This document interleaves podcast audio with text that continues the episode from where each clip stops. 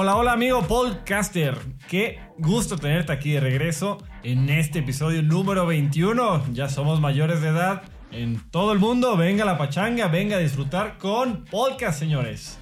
Para celebrar este grandioso episodio, les tenemos un invitado muy especial, alguien que ha estado con el podcast desde el principio. Y no soy yo, Ricky, tampoco es gente de Riverlight, sino es nuestro amigo y nuestro creador del simulador ya oficial de Riverlight y de podcast, Sebas Barba. ¿Cómo estás, Sebas? Bienvenido a este episodio. ¿Qué tal, Ricky? Y escuchantes de podcasters, gracias por la invitación y estamos aquí con ustedes para dar este episodio número 21. Qué gusto tenerte por aquí. Le vamos a, vamos a platicar un poco de por qué te gusta la Fórmula 1 a ti, para que te conozcan más los podcasters.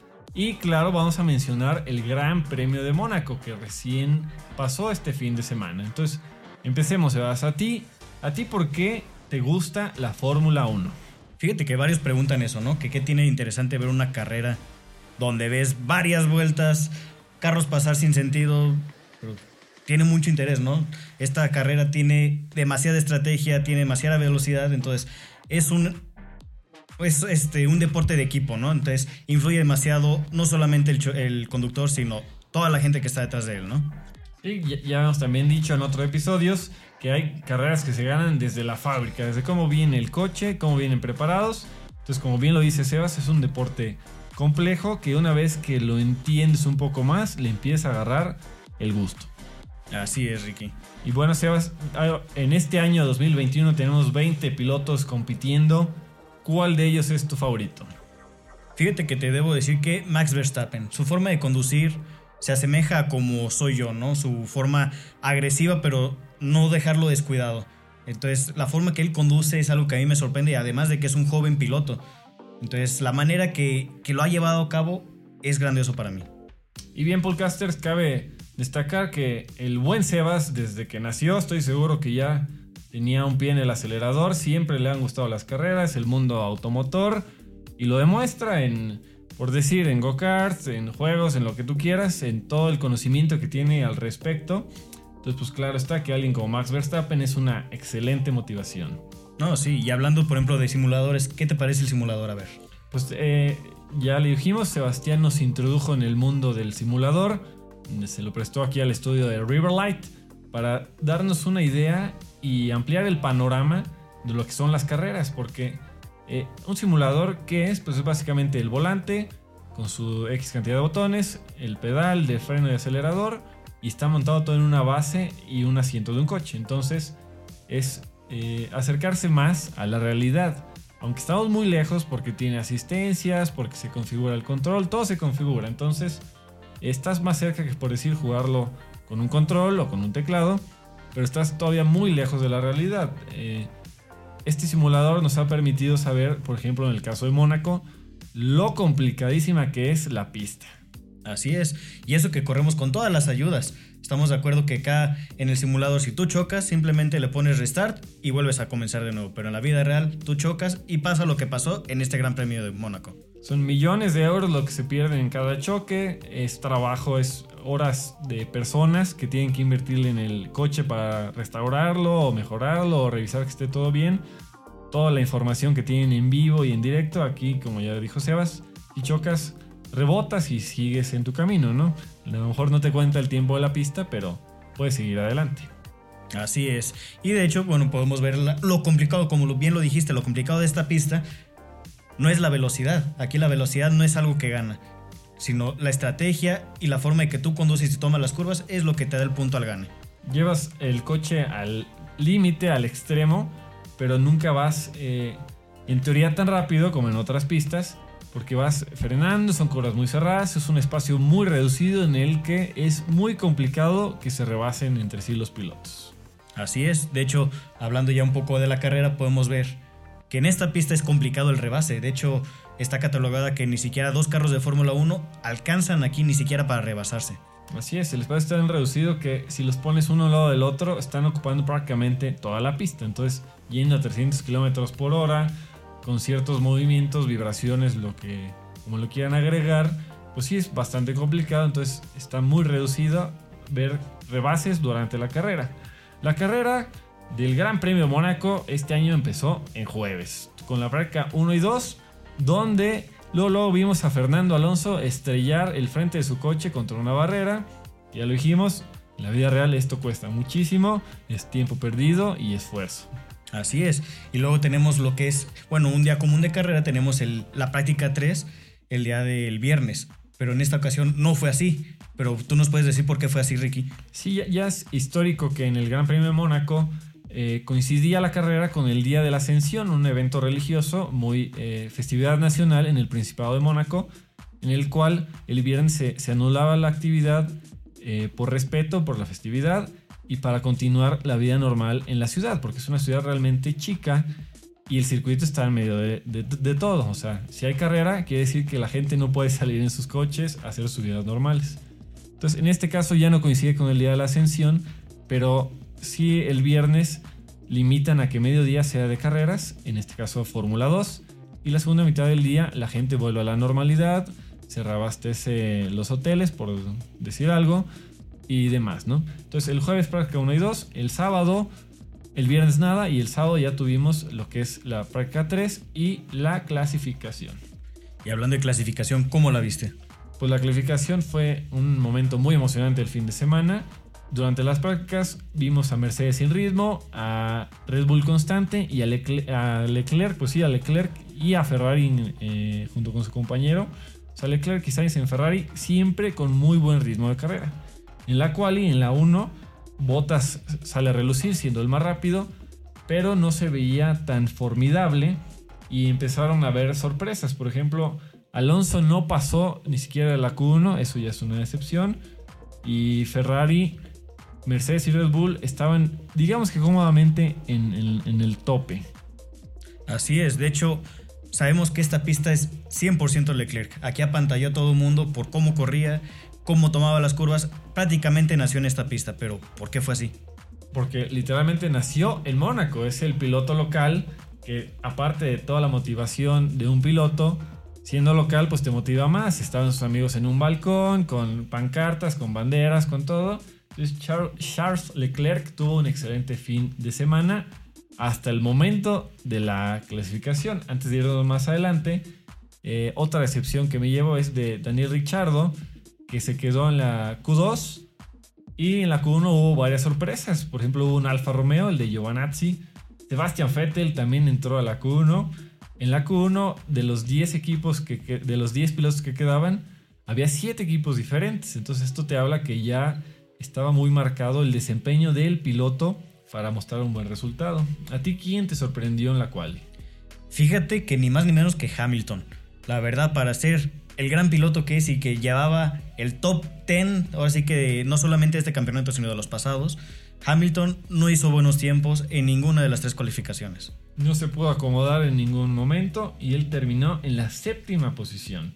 ¿Quién estaba peleando arriba? Estaba peleando Leclerc, estaba peleando Max Verstappen y estaba peleando Bottas. Así es, pero otro que me sorprende es Sebastian Vettel. Ahora sí que para las posiciones que él estaba tomando, quedó dentro de los 10 y la verdad arrancó en un muy buen lugar. Así es, en una pista tan complicada como dijimos para hacer rebases, una buena calificación te puede dar muchos puntos cuando termina la carrera. Entonces Sebastián Vettel en noveno, con Checo detrás, perdón, Sebastián Vettel en octavo, con Checo detrás en noveno, y Giovanazzi en décimo terminando la, la Q3, que son varias sorpresas. Es una decepción a tener a Checo en ese lugar, pero tú que viste la, vuelta rápida que estaba haciendo Checo, ¿qué, ¿qué le pasó? ¿Por qué no pudo mejorar? Mira, la verdad lo que tiene de complicado la pista fue lo que mencionamos al principio. Esta pista no se puede rebasar. Entonces, no solamente Checo, creo que la mayoría de los pilotos que estaban intentando hacer la hot lap eh, se vieron conflictuados por el tráfico que estaba al final, ¿no? Las últimas chicanas hasta donde está el swim pool. Eh, ya estaba la acumulación de tráfico y la, ahora sí que los corredores no podían hacer lo mejor, no podían dar lo mejor de ellos. La swimming pool es el nombre que le dan a una curva en particular, que es casi de las últimas, en la que muchos, pero muchos pilotos llegaron a, tomar, a tener roces con la barrera, porque entran a mucha velocidad y cualquier error ya no pueden controlar el coche y terminan golpeando la barrera. Fue tal el caso que el joven local de Ferrari, Leclerc, ya tenía la pole position, ya tenía el mejor tiempo y estaba en una vuelta rápida y precisamente en esa curva de la swimming pool se terminó estrellando contra las barreras y terminó la sesión a menos de 30 segundos del final con bandera roja. ¿Quién estaba atrás? Estaba Checo Pérez, estaba Hamilton, y entre ellos varios, ¿no? Que al final de cuentas se quejaron por, por ese hot lap que según ellos estaban logrando. Y no, solo, no, fue el tráfico, sino ahora fue una red flag que ocasionó este Leclerc. Enseguida de Leclerc venía su compañero Sainz, que tuvo que obviamente cancelar su vuelta, se quejó, pero ya, ya pues no es tanto reclamo a Leclerc, sino es como la impotencia de, tan complicado que es la pista, van volando y de repente no, bandera roja, se acabó, así como están. Entonces Max se quedó con las ganas, Bottas se quedó con las ganas, todos decían que iban a tener un mejor tiempo, nunca lo sabremos. Entonces pole position para, para Leclerc, pero terminó en las barreras y había que esperar a ver qué decía Ferrari sobre el estado del coche. Exactamente, y tristemente no pudo correr el día domingo, por lo tanto perdió su lugar, perdió el punto y no le benefició a Ferrari en esta parte. El mismo sábado Ferrari anunció que habían dado una revisión, al parecer no tan exhaustiva, en el que decían que estaba bien. El domingo, en la vuelta de formación, fue Leclerc mismo el que dice que había un problema y ni siquiera arrancó la carrera. De estar en pole position a ni siquiera arrancar la carrera.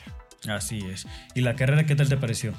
Eh, pues la carrera, ya lo dijimos, es más de estrategias que de rebases y la cual les daba muchas ventajas a los pilotos. Entonces, eh, con Max siendo el nuevo pole position, la nueva pole position por nuestro Leclerc, tenía esta ventaja y tenía que aprovecharla. Y eh, el arranque, no te acuerdas del arranque, Max inicia y se la avienta a Botas. desde el primer segundo se la avienta encima a Botas. Le salió excelente, es como debe hacerlo. Botas no, contra, no supo contrarrestar eso. Sí, la verdad que sí. Arrancó en perfectas condiciones Max Verstappen, no pidió velocidad y en cuanto pudo se le metió a la línea a Botas y agarró la primera curva como debería de ser. Y así mismo también Vettel. Vettel al momento de que arrancó empujó el carro hasta al máximo y literalmente agarró las posiciones que debía. la verdad, hasta llegar a la chicana, la famosa curva, ahí fue donde empezó a agarrar puntos. Un buen lugar. Sí, también tienes toda la razón. Sebastián Vettel tuvo un gran arranque, aprovechó su, excelente sábado. Y también yo creo que Bottas tuvo mejor arranque que Max en el sentido de, de la velocidad que empezó a agarrar. Pero Max apuntó su coche hacia él y enseguida le cerró el paso. Entonces, bien empezado por Max, bien ejecutado por Max. Sí, obligándolo a frenar completamente a botas. También otro dato sorprendente para esta carrera fue que no hubo ni siquiera banderas amarillas. Deja tú el safety car, no hubo ni siquiera banderas amarillas. Para ese circuito es algo muy raro. No, la verdad no tengo ahorita el dato, pero hace muchos años que, que no pasaba eso, que no hubiera ni un safety car en Mónaco. Entonces, carrera muy limpia para todos. Todos tuvieron las precauciones necesarias.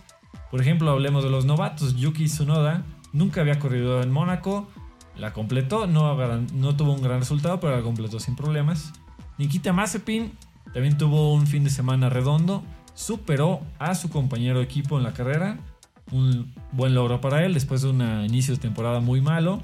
Mick Schumacher se aventó un rebase espectacular al principio de la carrera de su compañero, entonces los novatos sobrevivieron en Mónaco. Así es, de hecho, Mazepin me sorprende, tras las burlas que se agarró desde el principio de la temporada de que chocaba contra el primer muro. Ahora nos sorprendió que literalmente corrió limpio y como dices, ahora sí que ganó y estuvo delante de su compañero. Y vamos analizando eh, ya los resultados finales de la carrera. Vámonos de abajo para arriba.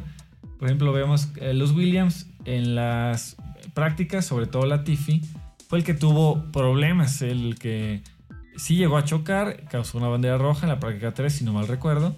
Entonces Williams, en una pista así complicada, no pudo hacer la gran cosa. Tenemos a Alonso. Alonso, si no mal recuerdas, en las prácticas primero se chocó y luego en la parte de las clasificaciones no pudo terminar la primera. Entonces también terminó en los últimos lugares. Sí, mal, mala carrera para Alonso, para el olvido. Un piloto tan experimentado y sobre todo en Mónaco. No logró sacarle más provecho a su coche. Seguimos con Richardo que yo creo que es de las grandes excepciones porque tenía un coche, además de precioso, muy eficiente y no pudo hacer más que quedar en décimo segundo lugar. Sí, de hecho tenemos, bueno, si, si vieron la carrera pudieron ver que literalmente Norris lo pasa por una vuelta y en esa vuelta hasta lo saluda, ¿no? O sea, la gentileza de, de compañerismo y todo, o sea, de que Richardo se abre por el blue flag y pasa Norris y hasta lo saluda de gracias y, sigue la carrera. Fue yo creo que hasta casi un, lo siento, no es, no es, tu fin de semana, pero gracias por dejarme pasar sin más problemas. Buen gesto de compañeros de equipos. Eh, Raikkonen, eh, los Alfa Romeo pues, logran rascar un punto para el campeonato, buen punto para ellos. Quedan décimo con Giovanazzi al frente, que sí estuvo mucho mejor todo el fin de semana que Kimi Raikkonen. Así es.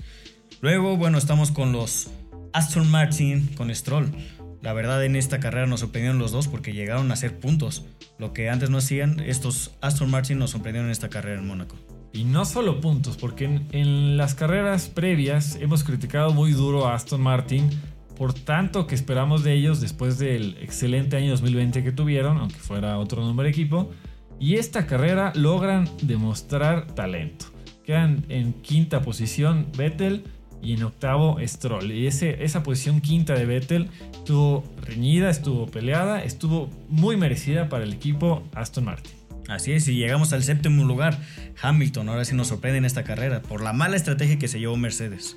Sí, tuvo, eh, decidieron hacer el, undercut. Ahorita nos platicas más sobre qué es el undercut. Pero ya estaba probado que no era la mejor decisión y aún así deciden hacerla con el campeón y con quien lideraba el campeonato hasta antes de esta carrera. Así es, Paul Carstens, para los que no conocen, no conocen lo que es el undercut, es una estrategia que utilizan para ganar velocidad donde paran primero al piloto antes que todos los demás para poner las llantas frescas y correr y hacerlo el mayor tiempo posible para en cuanto paren los, los otros equipos. Ya estar en ritmo. Estar en ritmo y en primeros lugares o, o las posiciones más adelante, ¿no? Pero como volvemos a lo mismo, esta pista no es de velocidad, es estrategia. Entonces, esta vez no les funcionó. Escúchelo bien, podcasters, porque no creo que lo digamos muchas veces aquí, pero la estrategia de Mercedes fracasó totalmente. Así es. ¿Y eso a dónde llevó Botas? Pues fíjate que ya vamos en el séptimo lugar y todavía no aparece Botas porque Botas ni siquiera acabó la carrera, entró a pits y su llanta delantera derecha quedó atascada en el coche. No la pudieron sacar, para en pits, iban en los 20 segundos, en los 30, en los 40, no paraba de subir el tiempo y seguían sin poder quitarle ese neumático, tal grado que la carrera fue el domingo, el lunes se hizo un comunicado oficial de que la llanta seguía puesta en el coche y que no le iban a sacar hasta que estuvieran en la fábrica. Así es.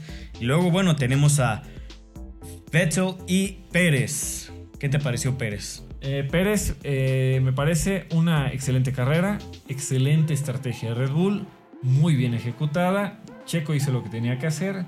En una parada pits bien pensada, ganó tres lugares, rebasó a Vettel rebasó a Gasly y alcanzó hasta rebasar a Hamilton. Entonces, Hamilton vuelto loco cuando le avisan que eh, cuidado porque seguramente hasta Pérez te va a rebasar. Y no solo rebasó, sino salió con toda la comodidad del mundo. Sale de Pitts Pérez, sin tráfico, sin nada, en su cuarta posición. Así es, de hecho, lo contrario del undercut es el overcut, que es totalmente lo contrario, lo que hizo Pérez. Esperarse hasta el final, hacer la mayor, la cantidad de vueltas posibles, aumentar el tiempo y parar. Y entonces en esta situación fue lo que les benefició a Red Bull. Y de hecho, Checo Pérez, acuérdense, no va para el liderazgo, no va para el primer lugar, sino va a sumar puntos para Red Bull. Y en esta ocasión lo hizo y cumplió las métricas de Red Bull. Y quedó quedando en cuarto lugar, pues suma la cantidad de 12 puntos para el equipo, que significó a final de la carrera superar a Mercedes en el campeonato de constructores. Entonces vámonos, seguimos con los pilotos antes de hablar de la enorme emoción que se vive en el campeonato. Lando Norris, tercer lugar, el chico estrella de McLaren, un talentazo, una temporada magnífica. Este joven es de verdad increíble. La verdad que sí, para la, para la edad que tiene y la experiencia que tiene, va sobresaliendo con el equipo McLaren. Y desde la temporada pasada lo vimos como McLaren apostó por él y ahora se está viendo. Y bueno, Norris con este nuevo podio, llega al tercer lugar del campeonato. O sea, está superando al segundo piloto de Mercedes, está superando al segundo piloto de Red Bull. Entonces es una extraordinaria posición cuando creo que nosotros mismos decíamos al principio de, de año que la mejor posición que podía tener él era el quinto lugar del campeonato. Y ahorita está en tercer lugar y totalmente merecido. Así es, y ni más ni menos tenemos a Sainz. Sainz el piloto de Ferrari también nos ha sorprendido. tras la edad y la experiencia que tiene, en un segundo lugar y estar en podio, y más en Mónaco, nos sorprende bastante. Su forma de correr es increíble. Y aparte Sainz es uno de los pilotos que cambió de equipo, entonces se está adaptando cada vez mejor a su nuevo equipo que es Ferrari y logra un segundo lugar, un magnífico segundo lugar. Es una verdadera lástima lo de Leclerc que no pudo arrancar la carrera, pero Sainz estuvo ahí, le da una eh, gran cantidad de puntos a Ferrari porque Ferrari está teniendo una batalla fenomenal contra McLaren que la está ganando por lo pronto McLaren por dos puntos. Entonces, muy importante que Sainz estuviera ahí en el segundo lugar, porque si no, se les empieza a despegar. ¿Y quién ganó la carrera? Max Verstappen. La primera victoria de Max Verstappen en Mónaco. Y además de que Max Verstappen lleva la tabla general, en la tabla de, de pilotos, lleva la primera posición, lo que nunca había pasado. Todo, todo, todo le salió bien a Red Bull este fin de semana. Max Verstappen nunca se había subido al podio en Mónaco y lo logra ganar la carrera, logra ir en primer lugar a nivel de pilotos, logra hacer que Red Bull vaya en primer lugar, todo bien para Red Bull, es un fin de semana redondo para Red Bull. La primera vez en su carrera que Max lidera el campeonato del mundo. Así es, pero ¿cuánto es la diferencia que lleva con Mercedes? Max Verstappen con la cantidad de 105 puntos va liderando el campeonato y en segundo lugar Lewis Hamilton con 101 puntos. Son 4 puntos la diferencia. Es nada. La verdad que sí. Y también no solamente es en la de, pilotos, sino en la de constructores. ¿Cómo les fue? La de constructores, para recalcar la importancia del papel que tuvo Checo Pérez en esta carrera, la va ganando Red Bull por tan solo un punto. Hay un punto de diferencia entre el primero y segundo lugar. Pero ahí nos para la emoción del campeonato de constructores. Ya lo dije, McLaren tiene 80 puntos, Ferrari tiene 78 y el quinto, el sexto y el séptimo lugar, que en orden son Aston Martin, Alfa Tauri y Alpine, ¿cuántos puntos tienen, Sebas? El primero que es Aston Martin, ahorita con su quinto lugar, después de esta magnífica carrera, tiene... Tiene 19 puntos, junto con Alfa Tauri, que lleva 18 puntos, y Alpine 17. La verdad es un punto de diferencia. 17, 18 y 19 puntos es una cosa extraordinaria. Entonces, ya habíamos dicho en otros episodios, la importancia de quedar en quinto o en sexto o en séptimo son millones de euros que le permite al equipo mejorar muchísimo, sobre todo para un año 2022 donde va a haber tantos cambios. Así es, eso es lo importante de el trabajo en equipo y como me lo preguntaste al principio, ¿qué te gusta de la Fórmula 1? Es precisamente esto, el trabajo de equipo influye bastante. También, eh, como el trabajo de equipo, los pits de Red Bull fueron perfectos, tuvieron tiempos de 2 segundos, de 2.2. Entonces, de verdad que Mónaco este año fue de Red Bull al 100%. Mercedes para el olvido. Un piloto retirado porque no pudieron sacar un neumático y otro con una estrategia malísima. Es rarísimo. Pero a ver, Sebas, vamos a concluir. ¿Con quién? ¿Quién es tu gran ganador del Gran Premio de Mónaco 2021? Para mí, la verdad, fue Choco Pérez. Ahora sí que el, con una parada de pits, cuántas posiciones adelantó y la verdad llevó a la victoria a Red Bull. No solamente con la, con la victoria de corredores, sino en la de constructores. Pero para ti, ¿quién fue? Para mí, yo me quedo con Aston Martin, un extraordinario P5 y P8. Después de la carrera se me hace un logro magnífico, se, se me hace un respiro para ellos, se me hace una forma en la que ellos mismos se van a motivar para seguir creyendo lo que es su equipo. Esperemos que le siga yendo de maravilla a Aston Martin. Y por el otro lado, Sebas, ¿quién es tu gran decepción del Gran Premio de Mónaco? Fíjate que yo me decepciono con Alonso. La forma en que corrió desde la práctica hasta la clasificatoria, la verdad no dio el ritmo, no dio la satisfacción de uno y más para la experiencia que él ya lleva, ¿no? Ya no es la primera vez que corre en Mónaco como fue su noda y la verdad a mí me decepcionó. Sí, también su compañero le fue mejor, entonces quiere decir que no tuvo el mejor desempeño él como piloto. Su coche no es el mejor ahorita, claro, pero sí pudo haber hecho algo más. Para mí, mi excepción más grande es Daniel Richardo. Eh, tener un McLaren en tercer lugar con un ritmo de carrera muy bueno. Y Danny Rick nomás no pudo encontrar ese ritmo. Y teniendo una livery tan padre, justicia divina por tenerla en podio, que bueno, se rompe la superstición de que la livery nueva los va a llevar al desastre. Pero sí, Danny Rick no ha encontrado su ritmo. Yo esperaba que Mónaco, donde le ha ido muy bien, pudiera encontrarlo. Entonces esperemos a ver si en Baku Daniel Richardo empieza a mostrar mejores resultados. Así es, podcasters. Recuerden que esta fue la quinta carrera de 23, entonces los puntos todavía van a seguir creciendo y las competencias entre pilotos y entre constructores se va a seguir viendo. Entonces no se emocionen por esta carrera, pues siguen siendo las futuras. Esperemos que siga igual de cerrado, podcasters. Pero bueno, Sebas, se nos acaba el tiempo. ¿A quién quieres saludar? ¿A quién quieres? ¿En qué red social quieres que nos sigan? Acuerden seguir a Riverlight y a Podcast en Instagram, Twitter, Facebook. Estamos también ya en Steam, estamos en todos lados, podcasters. Anímense a platicar con nosotros, debatir. Eh, mándenos memes, hay muchos memes de esta carrera muy buenos, se los estaremos subiendo también junto con más información fresca y reluciente para todos ustedes. Así es, gracias por seguir esta transmisión podcasters y gracias a Riverlight y a Podcast por esta invitación. Gracias Sebas, un placer estar platicando contigo. Ya lo saben, amigos de Riverlight, un gusto estar trabajando junto con ustedes. Nos vemos en el siguiente.